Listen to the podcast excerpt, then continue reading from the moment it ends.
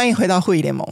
其实有时候啊，就是你会在工作中遇到一些人，你会先本来对他的形象有一些想象，然后在跟他合作之后呢，就有一些不同的发现。那今天的这个来宾是在呃铁人界，大家都很知道他。那如果你有在看《狗狗台湾》的人的话，你也知道他主持的节目已经陪伴大家在台湾玩了十年，超级多深入大城小镇。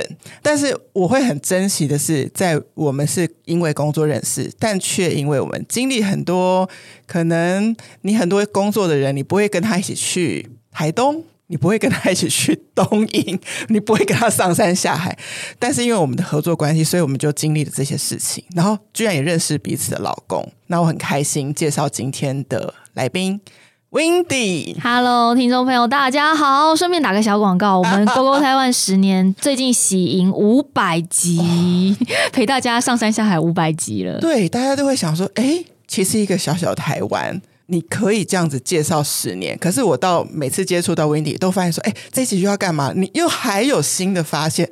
因为台湾三百多个乡镇真的玩不完。你看珊珊，你活到这么大了，你才去东引，才发现，哎，台湾怎么有东引这个地方？这个地方对啊，我们那时候一起去东引的时候，我们形容它是很像北韩加。夏威夷，反 正我们在我们那时候有一地中海，地中海，地中海。对，然后你就发现哦，原来一个小小的台湾，然后加上一些离岛，可以有这么多不同的呃生活样貌。其实是会跟你在台北都市生活，你就在这个范围里面。其实是很不一样的。我觉得很多人是跟着 Windy 去认识台湾的，包括我跟你去过那个南投，嗯，就做了一个露营，然后加上去做 SUP 的一些拍摄的时候，就有民众直接就前来跟 Windy 说：“哦，我有看你的节目。”我我常常碰到很多的相亲，我很喜欢叫他们相亲，不是粉丝或观众，但是相亲来跟我说：“哦。”你有够厉害呢！上次看你爬山怎样怎样怎样，上次看你骑脚踏车怎样怎样，我很喜欢听到这些打招呼的方式，因为我觉得他们真的很不像粉丝，他们跟我讲话的方式很像我是女儿，或是隔壁的姐姐，或者是什么，就是说哦，你又去那，你爬那个很累，做什么很熟悉，对对，你上个礼拜是不是游那个？然后你就说，哎，你们怎么都那么知道我的赛事？对，就是他们会好像跟我一起生活，跟我一起。旅行，所以他们看到我的时候，不是说啊，我好喜欢你，你是我的偶像这种，他们就是会很生活化，像是叔叔阿姨、表哥表姐、表妹，他们在跟我打招呼说：“哦，你去那个铁人赛不累吗？哦，你上次从那么高跳下来，你难道不怕吗？”我觉得我非常喜欢这种打招呼的方式，因为啊，其实 Windy 不是只是在台湾到处走。他呃循序渐进的，非常的挑战自己，所以我觉得至少在我们工作当中，我感受到一个氛围，就是有 follow 你的人会一直看你，你不会很快速的就说哦，我一定要挑战一个最怎么样怎么样的比赛，但是你一直一直没有停下来往前去尝试一个新的东西。哎，我先跟大家打个招呼哈，因为酷仪联盟的听众啊，常常就很爱跟我客诉说，这一集会不会讲小朋友的故事？我们会的，因为 Windy 可是有一个很可爱的小女儿叫小松果，是，我们把最精彩的部分留到最后面。嗯，好，其实前面也很精彩吧？嗯、呃，我们从一个。外景主持人的方式来认识 Windy，那是可能更早十年前开始跟着你的人，可是后来开始就会发现你在运动这一块，其实很快的就投入很多的时间跟心力。嗯，所以当然我很熟悉你的故事，但我们听众一定也很想知道其中有一个部分。很多人因为当了妈妈之后，他不是说放弃运动，他可能放弃很多他本来年轻喜欢的事情。嗯、可是，在你身上，我看到一段很珍贵的东西，就是你一样照顾小孩，但一样没有放弃你很珍贵的这个运动。嗯、那我们就回头讲讲你一开始是怎么决定开始投入运动，还有你为什么要挑战这么多身体极限的运动？As a mom，你不会觉得很危险吗？还是？这是一个什么样的开始？其实我小时候运动细胞就不差啦。嗯、我我小学的时候就有加入田径队，然后国中也有加入班上的篮球队，高中也有打排球。但这一切就是在进入社会之后就化为一滩泡沫，就如同网络泡沫化一般的就泡沫了。因为太忙了，我我毕业以后一刚开始做的是比较行销相关类，嗯、行销企划，行销人真的很忙，行销因为杂事太多了，多了所以我那时候几乎真的就是完全完全没有在运动。那后来。在前一个公司是一间杂志社的时候，嗯、恰好遇到感情有受创。我觉得我是一个个性上面我没有办法停滞不前的人，就是我碰到一件很困难，或者是说我觉得很伤心的事，我不想要让自己没有往前跨的困境。对我会觉得太浪费时间了，我要赶快解决。但是你知道，情绪这件事情有时候并不是你想解决就能解决的。所以我一向解决情绪的方式就是去找另外一件事情来转移焦点。对，那那时候感情受挫，刚好碰到呃有三个男性友人，他们要去单车长征。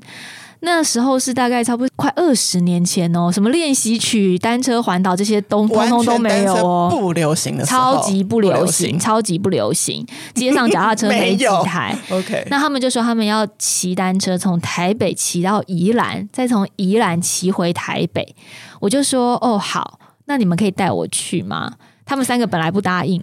因为他们三个觉得你的程度不行吗？他们就觉得你有在骑车吗？我说没有。你有单车吗？呃，也没有。没有那是要来当拖油瓶的吗？对，那可能不方便哦。但你知道男生很有义气，因为我们都是哥们。嗯、他们说不方便，我说可是我失恋。好，你来来。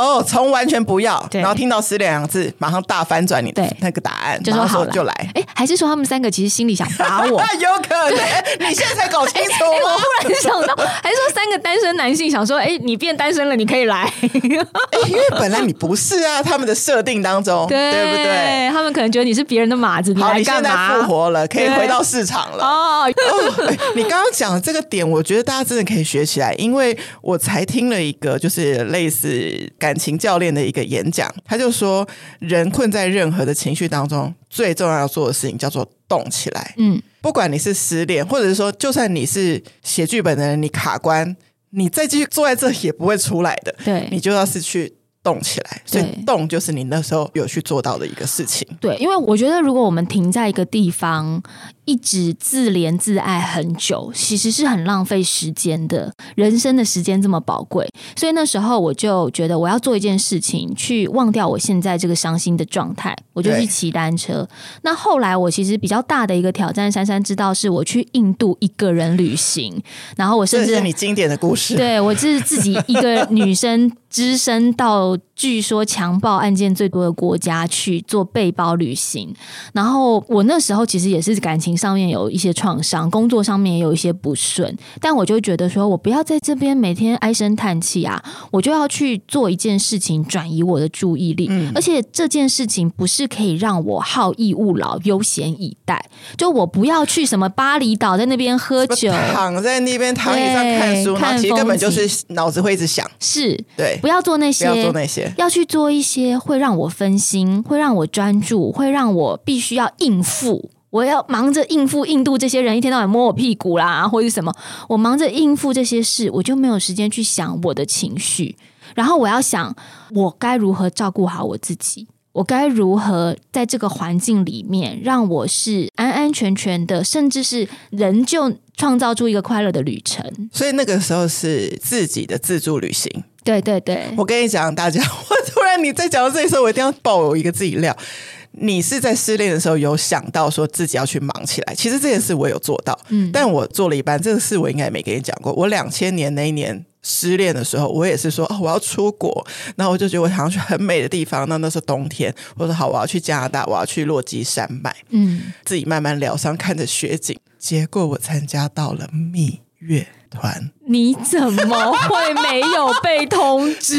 我真的觉得很莫名其妙，因为他那时候就说：“哦，你是单身女生参加吗？”我说：“那不可以吗？”然后他说：“哦，可以，没问题的。但是你可以接受说，就是到时候就是双人房的时候，你是跟我们的领队，就是一个女生是一间的吗？”我说：“我想。”应该也还好。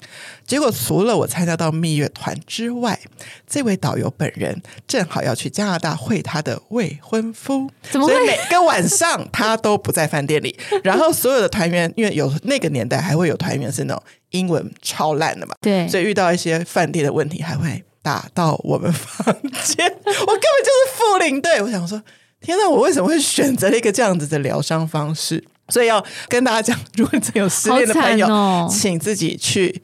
你像这样子自助旅行，不是？我觉得如果有失恋的朋友，有失恋的朋友，就想想珊珊这一段，你们就觉得你没这么惨。哦、大家如果是失恋、感情受创的话，绝对不能跟团，不管是不是蜜月团、啊。我当时太年轻，搞不清楚啊，就想说加拿大去看的雪景很好啊。没有，不管是不是蜜月团，你知道为什么一定不要跟团要自助吗？因为你要自助，你才会有艳遇。因为你出国在外，自己一个女生在那边街道上走的，别人才会来找你搭讪。如果你跟着团一整团在那边，加拿大你有 family 在一起，加拿大帅哥怎么会来找你？对呀，当时年轻不懂事，不懂事。现在大家懂了吗？因为我们有酷姨联盟告诉大家，不要跟团，不要跟团。就其实我觉得生活当中一定是这样嘛，很多喜怒哀乐的事情凑合在一起，但是最后这些。失恋的事情，结果都变成正向的。啊、好，你你要讲讲你后来那个跟三个大男生的那一趟旅行，后来呢？我其实那时候真的就是没运动，然后 第一天骑到从台北骑到宜兰，就是走北宜呀、啊，北宜那个爬坡，对一个没运动的人来说真的很可怕。后来我第一天骑完，骑到我还记得罗东那边吧，我们第一天住罗东。嗯、对，那他们买了两包沙龙 pass，，加起来十二片，本来是四个人要分着用的，后来十二片都给我，我大腿整个贴满呢。然后我抬腿的时候，觉得我动弹不得了。但是说真的，在骑的当下，那一些不快乐的回忆，或者是觉得自己不够好的地方，通通都会被忘记。会被暂时遗忘，好像痛苦的踩着，然后痛苦的流汗着，但那些痛也就跟着这些汗就流掉了。不是因为你根本没时间想那些，你根本没时间想，你就想说：天啊，这个脑海中想的只有这个坡到底什么时候会结束？所以那个让你失恋的人早就不在你脑子里，因为没有空想他，没有空想，你就只想说：天哪，到底还有多少坡？到底还有几公里？嗯、那那时候又不像我们现在有什么手表、车表啊，就一直觉得说。世界末日要到啦，怎么会这么累？一直没有办法到终点，没有办法到终点。但是最终，虽然你是跟了三个有经验的人，那时候你是个麻瓜，我是个麻瓜，你完成了。呃，对，我完成了，因为也没办法不完成，因为他们三个也不可能拖着我前进。但他们就是骑骑停停，最终都还是有等我，然后我们一起完成。那我觉得很重要的是，刚刚提到说，在骑的当下是忘掉这些痛苦。嗯我觉得到最后真正疗愈，因为你回来，你又会想起那个男生了嘛？对，没错。可是真正疗愈自己的是自信心这件事，因为我觉得失恋会让人有一种感觉，就是好像我什么都不对，我这个人什么都不好，全面的否定贴在自己身上，嗯，就是我好像我什么地方没做好，嗯、对，我没有好好维系这段感情，或是我没做到他想要的样子。可是，在一个挑战。自己的极限过后，嗯、那个事情会改观。就是我会告诉自己说：“你看你，你很好。”身边这三个男生都告诉你说：“你很厉害，你很有毅力，你没有在发公主病，你自己可以把自己顾好。”我觉得这件事情，就从这件事情开始，我就告诉我自己说：“任何时候我都可以自己把自己顾好。”那些人会影响我的情绪，但是把自己顾好这件事情，我绝对可以做得到。而且从这样子的经历，你的这个领受之后，其实这件事情到现在都一直跟着你。是啊，一直都是这样，就是这样子的领悟。我到现在都会觉得说，凡事不要停在那个当下，你就是想想一个方式，想一件活动。往前走，然后呢，你把自己照顾好，就是在你去自我检讨之前，先把自己顾好，吃好睡好，然后把自己的情绪告诉你，你很棒。我觉得这件事情到现在为止对我来说都很重要。所以那个分手啊，其实最终对你是一个礼物，因为不然你也不会遇到先生。哦，我的先生就是那时候那三个男生其中的一个。就是因为这样样才答应让我去。然后另外两个就说：“哎、欸，好，我们帮你，帮你这样子。”对对对，其中的一个。而且其实这个突然想到，这个过程是一个很好的，因为当时你们一起去做这个挑战的时候，其实两个都还不是男女朋友关系，但就已经在这个困难当中去观察对方。面对各种比较困境的时候，你们彼此是什么样子？因为人家就说啊，像我们爱爬山的人也常说，在山上最能够看出一个人的个性，因为最累，对，最热。最睡不好，对，最饿的时候都可以看到一个人真正的性格。那可能我老公，我现在老公那时候应该就觉得，哎、欸，他那时候其实也有女朋友哦，所以他不是对我有什么非分之想啦，他真的就是帮朋友。我们那时候是很要好的朋友。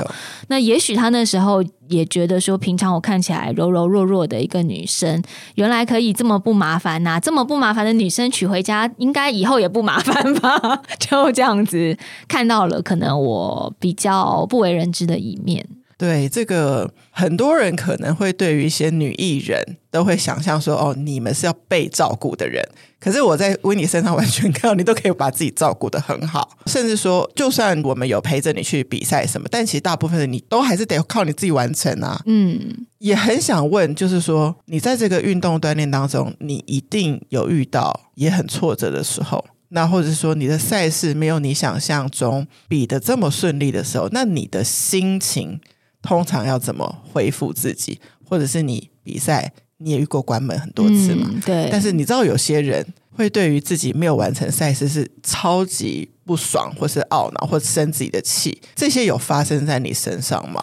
其实也是有，应该是说。有时候有些比赛没有完成，我也蛮懊恼的。嗯，但是可能因为我比较幸运，就是我的第一场关门，它是一个报错比赛的意外。就那时候我报 我报错比赛，我要报。K O M King of Mountain 就是从七星潭一路骑脚踏车骑到海拔三千两百七十五公尺的五岭，就台湾公路最高点。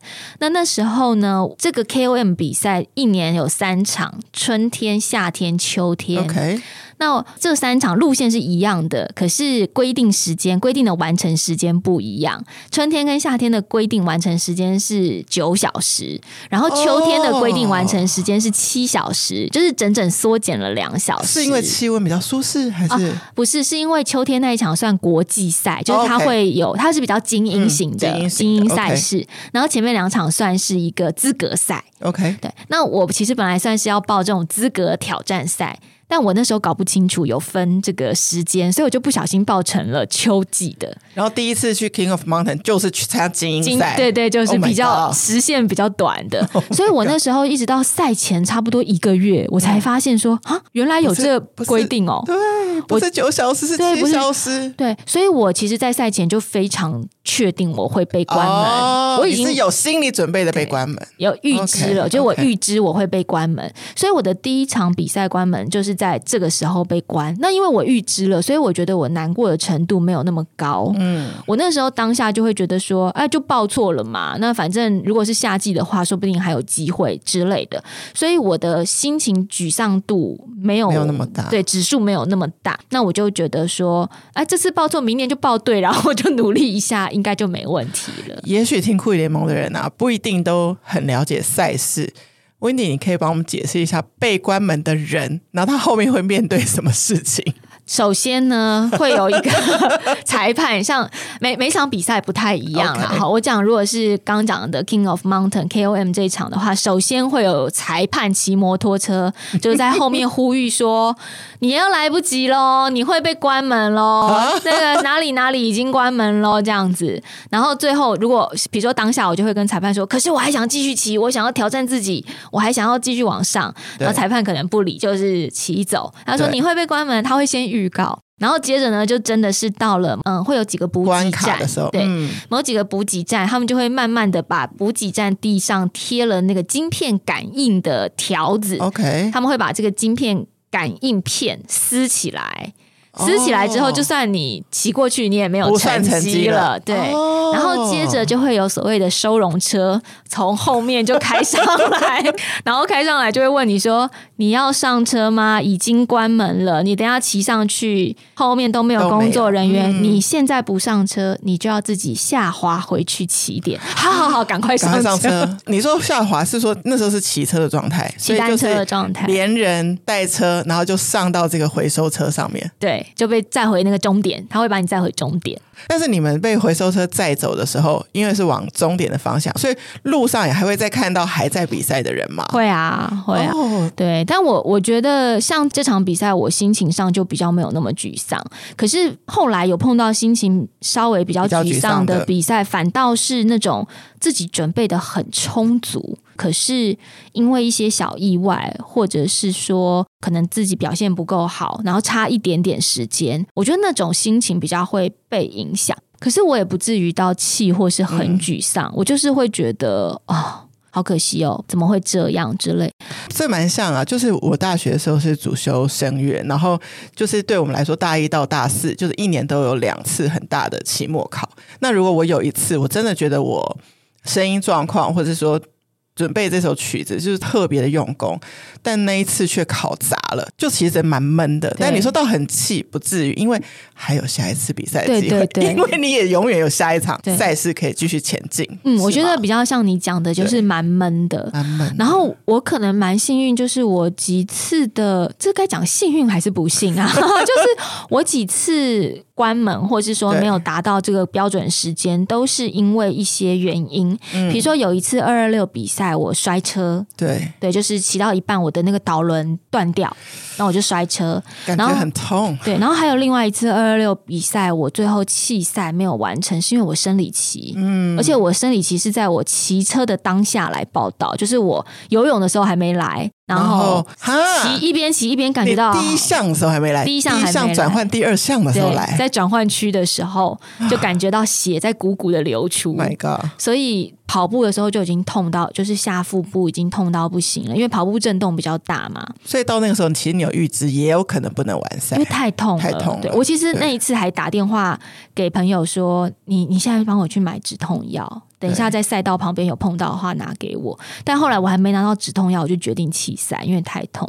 可我的意思是说，可能因为有这些原因，让我知道说，有些事情你完成或是不完成，它并不能代表你这个人。够格或是不够格，或是有什么好肯定或否定自己的？对，因为他就是在一个经过的状态。对，这就只是一个过程嘛。嗯、那我们平常运动其实也不是为了拿金牌啊，或者是出国比赛，是为了健康。所以比赛它是一个我个人的验收，或者是我去。体验，就我们常常讲说比赛旅行、运动旅行，其实我只是去台东旅行比个赛，或者是我去垦丁旅行比个赛。然后你其实都还会安排其他事情，对，继续在这个城市，或是家人有时候来会合的时候，嗯、比完赛可以一起玩或什么。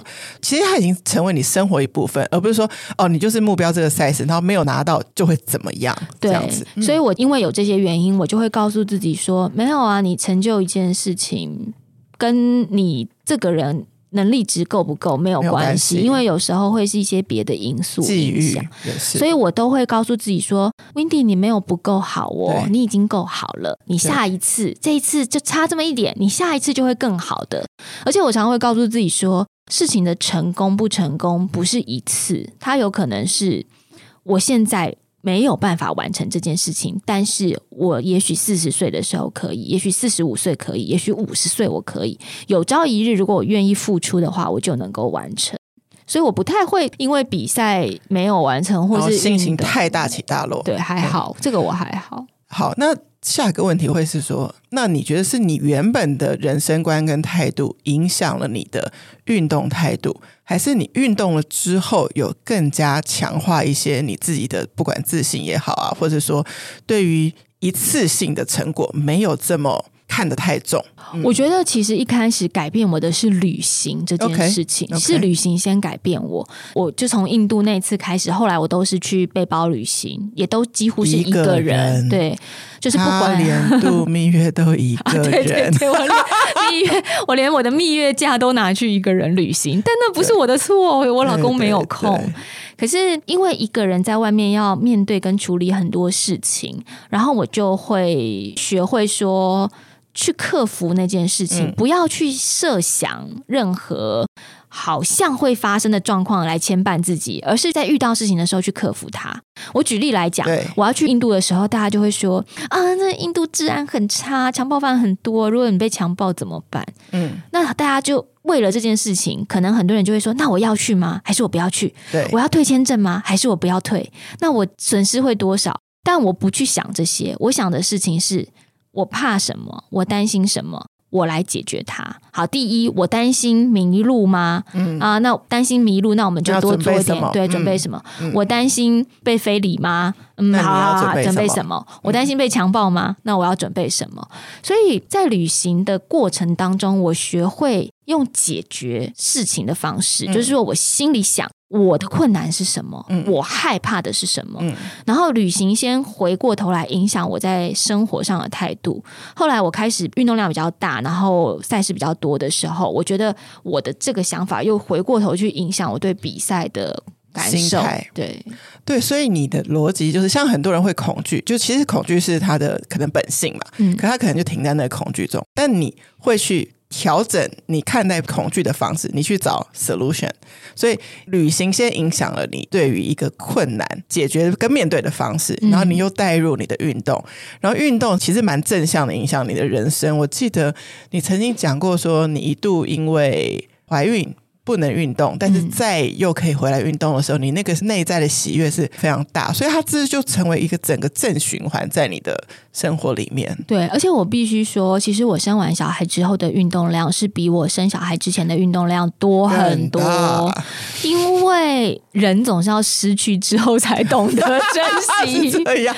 在生小孩之前，自由度很高，没错。那生小孩之前还要动不动的，今天想跑步，然后又觉得懒洋洋就不跑了，然后明天哎想跟朋友去唱个歌也不跑了。对。但是等到生了小孩之后，忽然发现，哇，原来我想跑还没时间，没有一点有时间，对，我还没机会。结果就变成超级珍惜每一个可以运动的时间，所以后来生小孩之前天气好啊，也赖在家里太热了；天气不好也赖在家里啊，下雨了。但是等到生完小孩之后，小孩睡着了，是不是管他天气好不好，就出去跑就对了。所以你在生完小孩等了多久，又马上开始恢复运动？嗯，其实我生完小孩之后，大概三个多月，三四个月就开始恢复运动，我就去跑步了。然后我还记得那时候哦，因为我生完小孩之后的第七个月有一场全马要跑，哦，是在准备它，是为了节目。就是我觉得如果不是为了节目，我可能 哦，我懂了。GoGo 台湾那时候要拍田中马拉松，对，然后是拍全马。对，如果不是因为节目，我可能就不会训练，让自己再松一点。对，既然都要拍了。就把它完成，就很怕跑不完，对，所以我那时候我记得三四个月我就回到赛场上。那其实，在生小孩之前，我已经完成过全马了，然后平常半马成绩也不不差，不错。嗯。可是我生完之后回去跑第一次，我竟然连。七 K 都跑不完，七公里我都跑不完。以前我是可以跑，全马是四十二，大家对，所以他等于六分之一都跑不完，都跑不完。但这个主要是说，在生小孩之前，我随随便便假日都是跑十啊、十五啊、十八，有在锻炼。都对啊，都是十起跳，跑十 K 根本不算什么。然后我生完小孩回来第一次跑，我是连七公里我都跑不完，而且我跑完五公里就蛮累的。那如果照你刚刚的你面对到这个困境的心情，你的想法是再循序渐进，再把它练回来吗？对啊，因为我其实那时候跑完，虽然我知道我能力值退步很多，但我心情上还是很愉快的，嗯、因为我在跑的当下，对，而且你知道那时候有一种这一刻就是属于我自己，因为在生完小孩的三个月内。哦整个人都是为了别人而打转，为了这个小孩，为了啊、呃、老公要工作，你要配合他的时间，为了就是呃要做饭给谁吃，都是在为别人。嗯、但是当我跑步那个当下，就是我自己，唯一只有我自己。所以我其实那时候跑完的时候，我是。在操场上差点哭出来，我就是很感动，然后就觉得说我好喜欢这个感觉哦，原来。因为我在跑步，我也不会接手机嘛，所以小孩哭，就算小孩在家哭也不关我事啊。对，有人这此时此刻是有人在照顾他的，啊，没关系，老公会扛起来啊，就是不用担心东担心西。我觉得这是某一种心情的放过自己。是有些妈妈也许她会说：“哦，我年轻时候喜欢干嘛，但我现在不行了。”可是我都想鼓励她说：“其实你还是可以，因为我看到你就是可以啊，可以。其实每一个人都可以，对，真的就是在心情上，你要不要？”放过自己，对，呃，我前两个礼拜其实去做了一个讲座分享.那大家就问我说，到底要怎么妈妈，嗯，又要工作，嗯、到底要怎么找出时间运动？带小孩根本没时间运动。我其实真的很想告诉大家，不要多，你就把握八分钟。八分钟，你只要八分钟。嗯、你知道我那时候为了那个全马、啊，后来也是没有办法训练时间很长。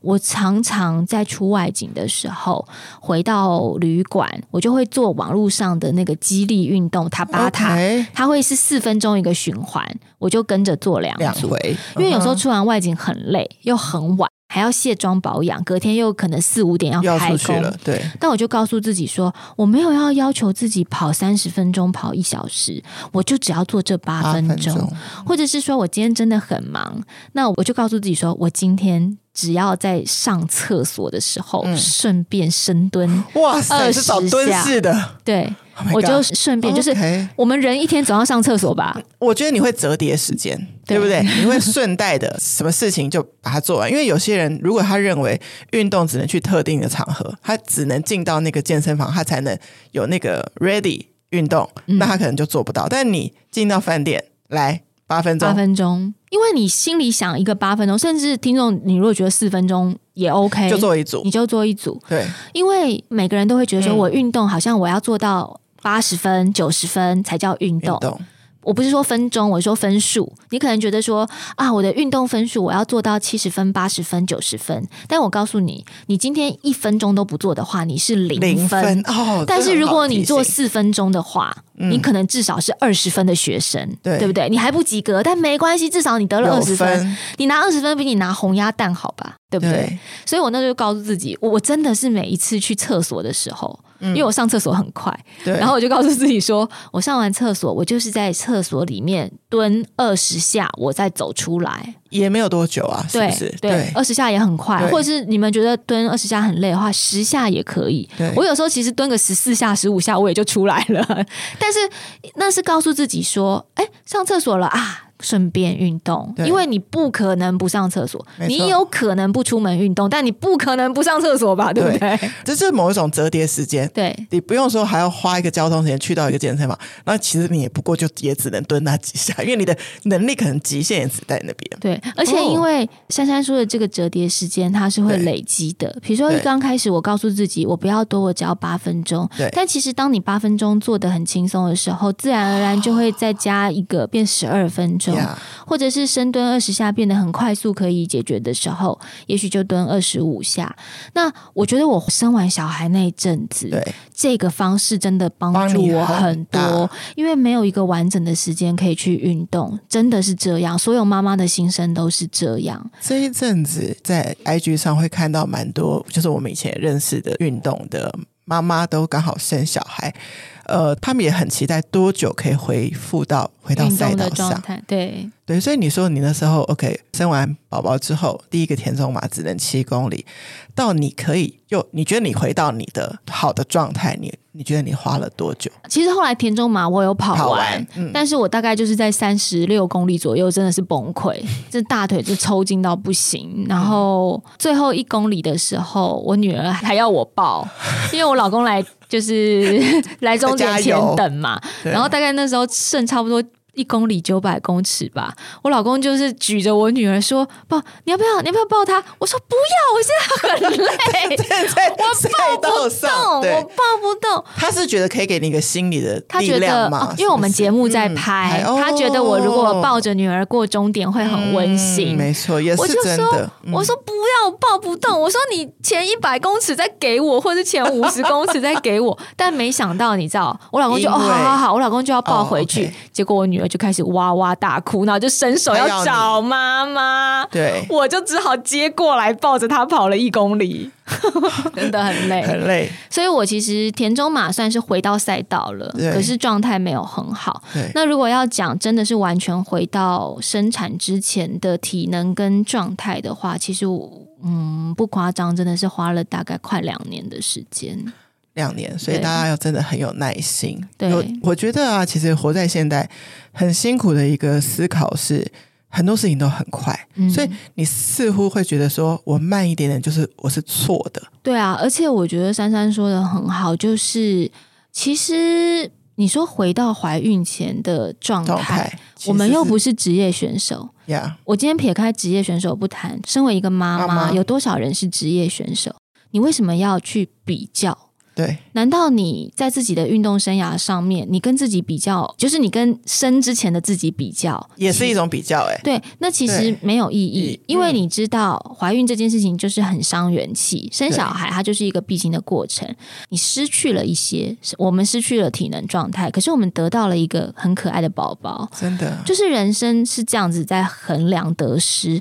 那这个过程当中，我所谓的我回到那样子，就是怀孕前的体能状态。对，但是这中间我从来也不觉得很沮丧或是怎么样，嗯，因为我就觉得说，我孕育了一个生命，欸，哎，真的，难道我不该累吗？难道我体能不该变差吗？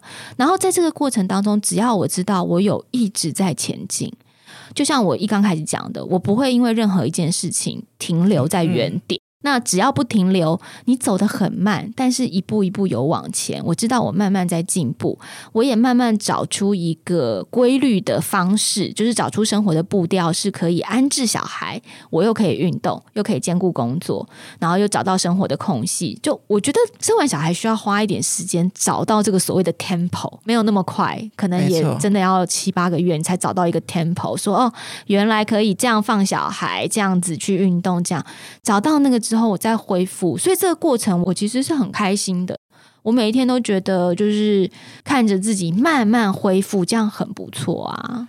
Wendy 的工作很忙，而且外景他常会几天是不在家的。对，然后先生也是做登山向导，也是会有不在家的时候，所以你们彼此要很有默契的互相搭配。这样小松果也是可以理解你们的工作。状态可以在你刚刚说的找到节奏的状况之下，让你们其实相处的时间还是很够的。因为我那时候就发现一件事说，说维尼这么忙，又常不在台北，诶，可是他的行事历里面是有陪小松果去上画画课的这样子。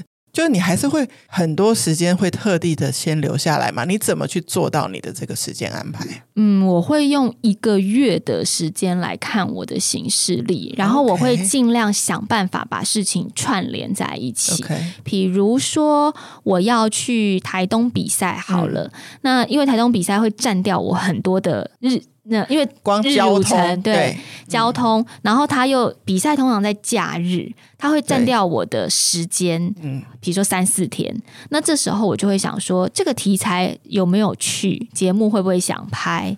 那我就会问导演，嗯、因为如果节目来拍的话，好。我今天讲，我如果要出外景三天，对，我又要去比赛三天，三天，我是不是六天？可是如果导演愿意来拍，那我的工作三天跟比赛三天是结合在一起的。那这样子我就只会不再加三天。对，但是除了拍比赛，你还是可以拍当地的美食，什么还是可以再把它安排进去。对对对，哦、所以这个方法，对，所以上一次，比如说我举例来讲，我们上一次去台东比那个 Iron Queen 的时候。因为比在刚好在台东，那呃要比，我就问导演要不要拍。导演要拍，刚好又遇到就是我的每年环岛我会安排一个日子，我就想说，既然都要到台东了，那我是不是前面请几天假，带我老公跟小孩先出发？刚好环到台东，就是前面我们先出发，比如说礼拜一我们出发，出发到礼拜四的时候，我们刚好到了台东。对，到了台东之后，礼拜五外景团队来，我就开始工作，我老公就帮忙顾小孩。可是晚上我们都还是一起在在一起啊，在一起啊。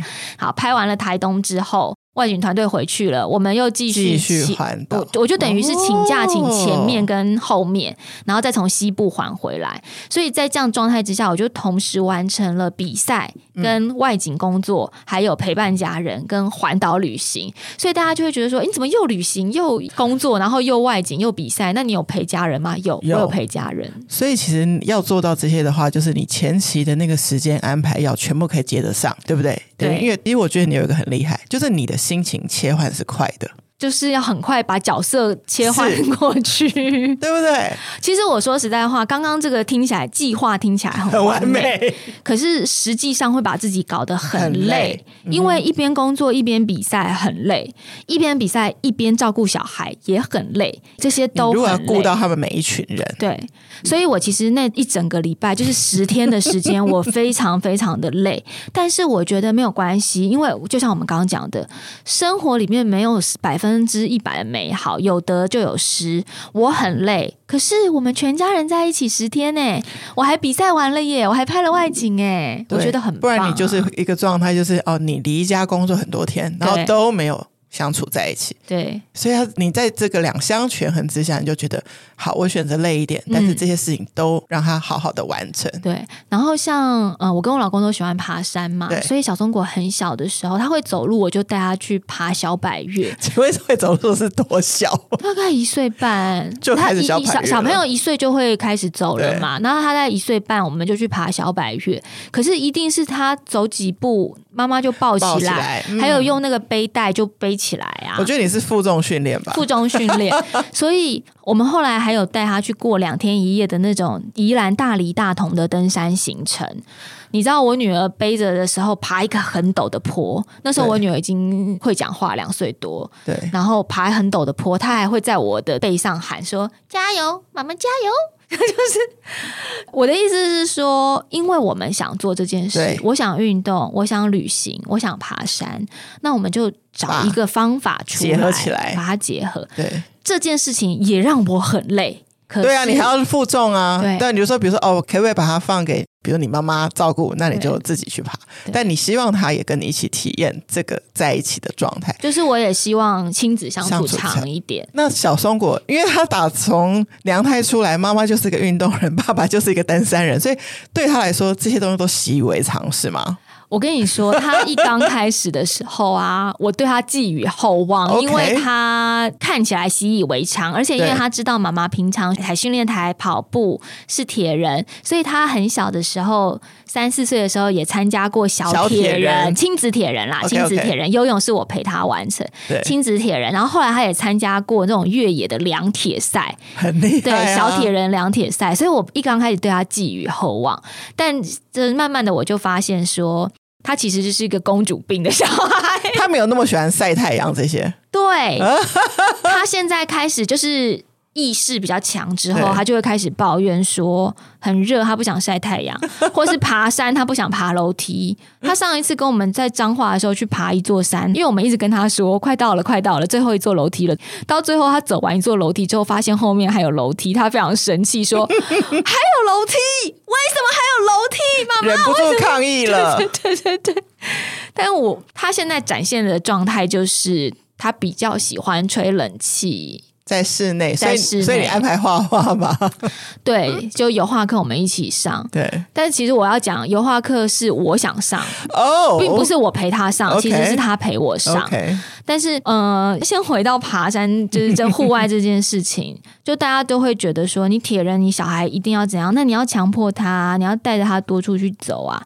但我会觉得说，我很希望他也爱登山跟爱铁人运动，可是我不会强迫他。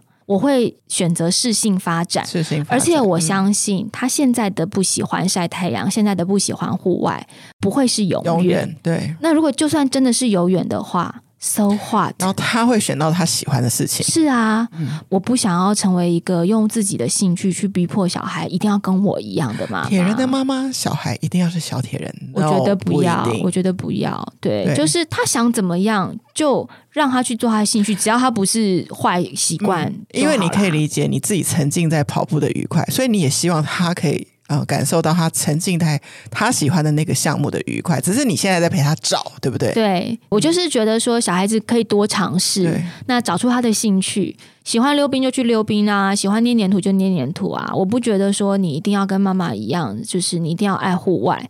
所以我现在如果是安排他的游程，以他为主的游程.我也不会一定要他晒太阳。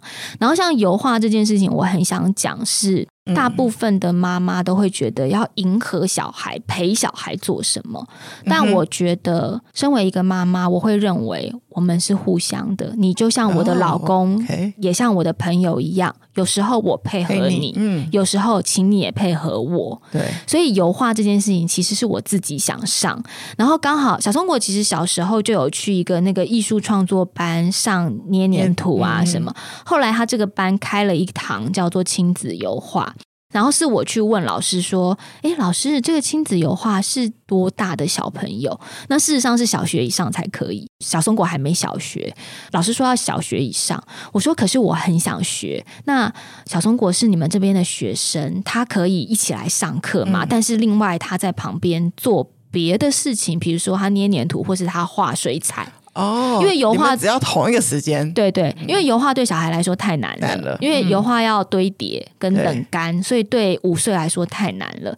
后来老师想一想，老师就说：“那让小松果画亚克力。”他说他用亚克力颜料是快干的，所以对五岁来说是可以。他的完成度就可以比较完整。对，所以我们就一起去上课。但其实是我想他配合我。那为什么说他配合我？可能大家觉得，嗯，他也有上画画啊。其实他没有配合我，他有配合我，因为我们上课时间是三个小时。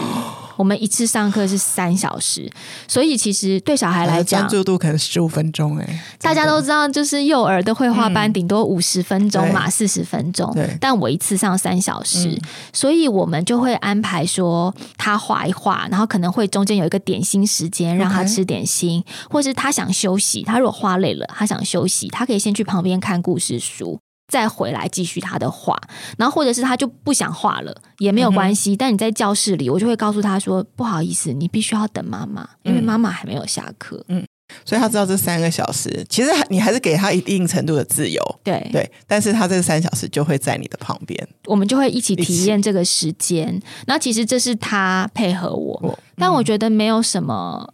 谁配合谁？谁配合谁？因为其实我们在任何关系里面都会是这样。你这一趟陪我去，可能相对我比较喜欢看的电影，但是可能结束之后，我就会体贴嘛，说我相对吃一个你比较喜欢吃的东西，其实就是这样子的关系。我很提倡把小孩当成一个成人在看，就是你如何对待你的朋友，你就如何对待你的小孩。因为其实他们没有真的不会想，其实小孩。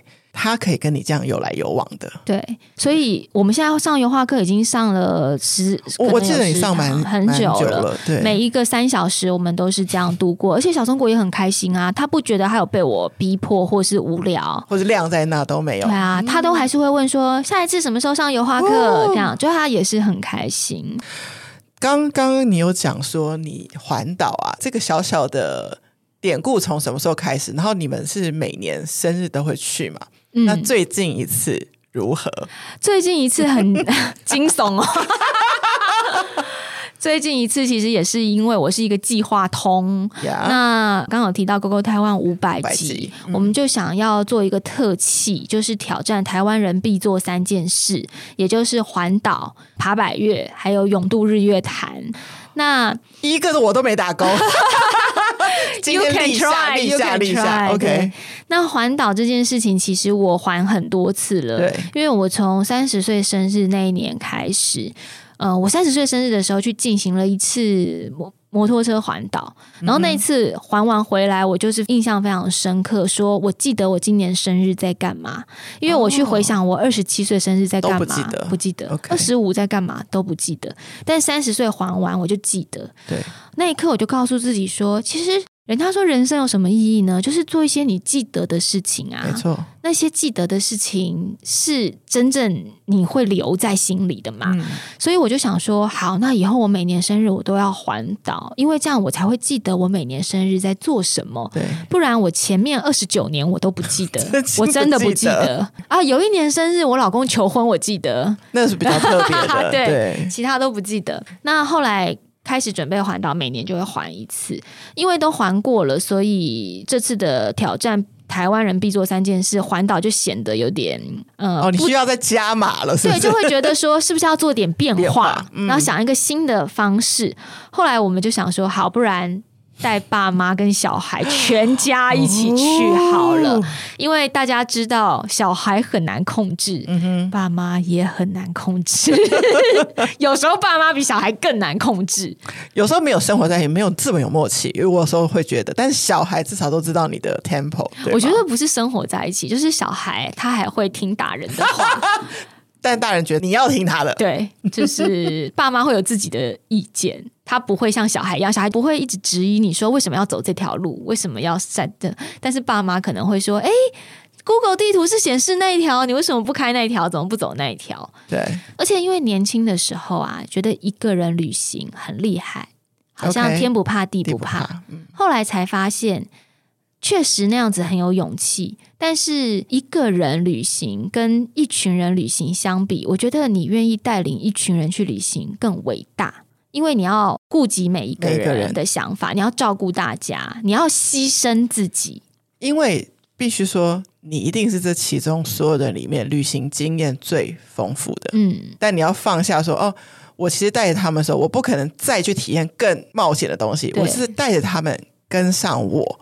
所以你就有很多事情要打点好，对，是吗？还有要放弃自己想做的或者是自己喜欢的事。的所以我常常就说，一个人旅行是做自己，对，学着如何做自己，爱自己；但是一群人旅行是学着如何舍弃自己。因为要把每个人顾好嘛，所以后来我们呃刚好节目要做这个计划，我就想说好带爸妈跟小孩一起去。说实在话，不要做节目，我也有单独带我爸妈跟小孩出国去，嗯、真的是快疯掉，嗯，真的快疯掉。那你是什么力量把你带着把它完成的？因为导演说不能回。我跟你讲，我觉得你这个给我台湾 push 你很多人生的必须做完，对不对？就是第一天我们从台北车站出发，然后掷骰子，因为我们是铁道大富翁，就掷骰子掷到哪里哪一站，哪一站我们就去哪一站。然后我们第一天。第一个点只值了一点，就到万华。那天超级热，热到爆炸。哦，台北车站出发一点就是一站，对，一站。OK。然后我们到万华的时候，因为走啊，从车站走到龙山寺，小孩已经要崩溃了。小松我在旁边已经一直讲说：“妈妈好热，抱我，我走不动。”然后我爸是没办法一次走很远，很远他随身带一张椅子走一走之后，他就要在路边坐下来一下，然后再走一走。对，然后。因为在那个拍摄过程当中，刚开始大家又还在磨合，所以呢，可能在拍的时候，我爸有口气比较重的催促了我妈，嗯、然后我妈又还要跟我抱怨说：“你爸刚刚对我口气很差，你知道，就是各种状况这样子。”所以我在那个万华龙山寺旁边的青草巷，我就走过去跟导演说。我想放弃这个节目计划，我想回家。导演就说：“哎、欸，不行，就自己想走。”对，导演就说：“呃，没办法。欸”所以这一集已经播出了吗？还没，还没，还没。所以大家可以拭目以待，很想知道后面发生什么事的。播出的时候，maybe 已经播出第一回合。对，所以大家可以 去锁定这一集来看，我觉得会非常非常有趣。你刚刚讲一个东西，我心里一直在鼓掌，就是。我以前也觉得，我们都上班那么累了，然后出去旅行，就我连另外一个旅伴我都不想要。但我这一辈子人生，我觉得最大的满足的两次旅行，都是我带我爸爸去过。一次是去濑户内海跳岛，嗯，我就发现我有针对我爸的喜好，因为他喜欢看古城。你也知道，我其实是没有喜欢的，嗯。但当你这样子看到他看到古城。他好像就说：“哦，他曾经年轻的时候来小豆岛来过哪一个公园，然后他就一直很想再回去，然后你就带他去完成。你知道那内心的满足感很大。而且我其实很开心，我在结婚之前有做完这件事，就是我很呼应你刚说的。但我我真的我也要呼应珊珊说的，嗯、其实我环岛前一天我很想回家，然后第二天我很累，也觉得很烦很热。但从第三天开始。就是慢慢我们抓到那个旅行的节奏，然后我看到我妈妈在那边拍照啊、自拍，然后传传给朋友，然后我们进行了一个比如说小小游程，看到一些怀旧复古的电影院，爸爸妈妈他们说哇这个很棒，今天很棒。你那时候心里有一种声音，就是说终于做对了，对了这回终于干对了吧你？这样子就是真的觉得很温馨，然后也很开心说，说嗯。有这样的回忆，烦归烦，最后都还是温馨的，是美的，是美的，是美的。对，因为旅行的时候，其实根本就不会跟你猜测的长得一样。是啊，你有更多的关卡要去过。嗯，你有没有觉得，其实旅行或是运动？就很呼应我们的人生，其实都是啊。我觉得人生每一件事情都是在呼应人生，不一定是要运动，任何你的兴趣嗜好，它都是可以呼应回来。像我现在觉得油画也是可以呼应回人生，所以我常常在想说，很多人问我为什么要斜杠这么多身份，或者是为什么要把自己弄那么累，做那么多尝试。我觉得好像我们是一个积木，我们在一直把积木慢慢的。加装上来，拼贴上来。当我把我自己准备的更好，我的能力更好的时候，我就有更多选择。如果我的能力不足，我没有体力，我没有运动的能力，我可能我没有办法照顾我爸妈，对，我没办法 hold 我小孩。对。但是当我的能力足够的时候，我有选择，嗯，我可以选择我要的方式。对对对。哇，这一集。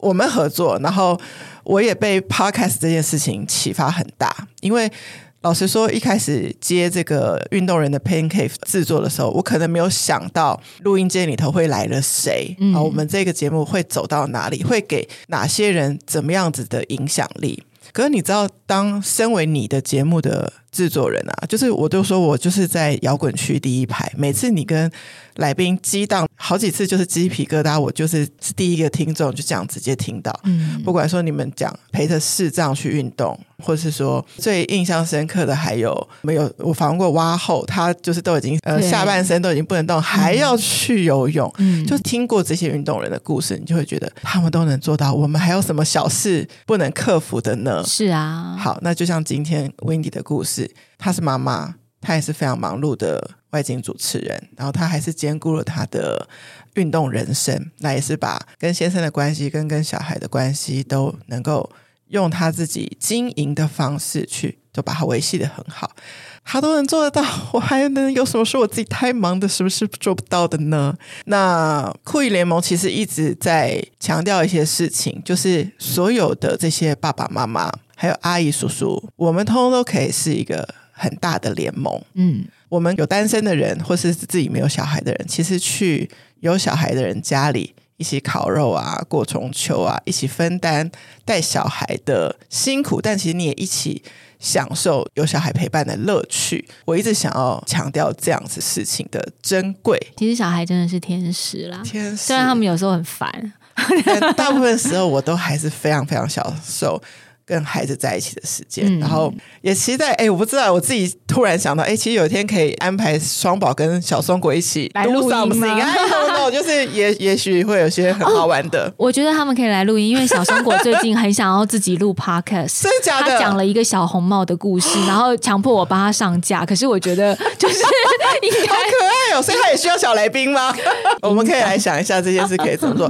不知道现在有没有那么小小的 podcaster？也许有有有，他就是听了。别的小朋友讲故事的内容，跟妈妈一起讲故事。他有一天就跟我说，他想要讲小红帽的故事，然后他就跟我接力完成了。小红帽故事的，我们是用手机录的，然后他就一直问我说：“什么时候妈妈会从你的那个播出来？”播出来。好，大家知道了吧？就是 Podcast 的魅力力大无穷，大人可以陪伴生活，然后小孩也可以从这中也许找到他一个表达的管道。我们就继续期待看看。嗯、非常开心，Windy 今天就是，其实我们常在一起啊，就是也很开心，就是你来我的频道。其实我很我很开心，珊珊邀请我，因为我觉得。我不是一个很喜欢谈妈妈经的人，我也不会一天到晚在我的 FB 上面晒娃，对，因为我觉得我的 FB 就是我。那有时候会分享家人，但我不会一直晒娃，我也不会一直讲，对，我也不会晒我老公，都不会，因为我觉得我们每个人都是独立的个体。但是也因为这样，所以很多人都以为我没在带小孩，大家都以为我没在带小孩，都觉得我过爽爽，可能找保姆还是什么，没有，我就是我跟我老公其实也在含辛茹苦的一手。把小孩带的，我是见证，我是见证。对，因为工作都要带着孩子之类的，那这些我也不会特别去跟人家讲。嗯、就是所以我很开心你邀请我来，因为我想要告诉大家说，当了妈还是可以活成自己的样子，而且去做你们爱做的事。比如说我做 podcast，你看我女儿就会，她会接受，她会理解，甚至会引发她的兴趣。没错，我运动她也会理解。就是你们不要觉得说我做我自己的事情，好像我没。带小孩是对不起小孩，没有没有，没有，他们会欣赏妈妈。好，我们这些酷姨酷妈都要一起联盟起来，以后做一些更有趣，然后跟小孩相关的事情，创造彼此更多生命更有趣的记忆。嗯，酷姨联盟，我们下次见，拜拜，拜拜。